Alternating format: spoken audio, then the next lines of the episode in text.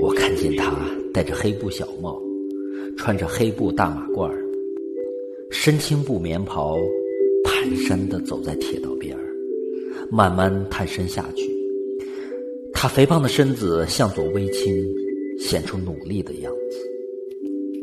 这时，我看见他的背影，我的泪很快地流下来。这一幕发生在一九一七年，那时候朱自清在北京大学读书，父亲到南京浦口火车站去送他。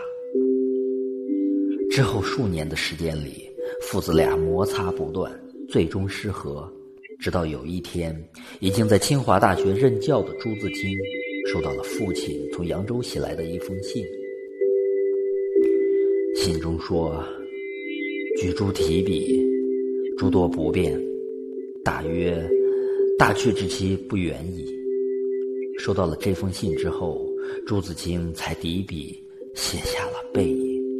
后来听人家说，老父亲逐字逐句读完了背影之后，流下了眼泪。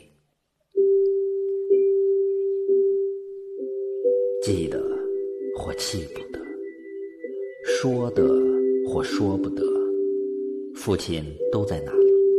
那是一个我们一生下来就能看到的人，可是要真正读懂他，可能需要我们用掉一生的时间。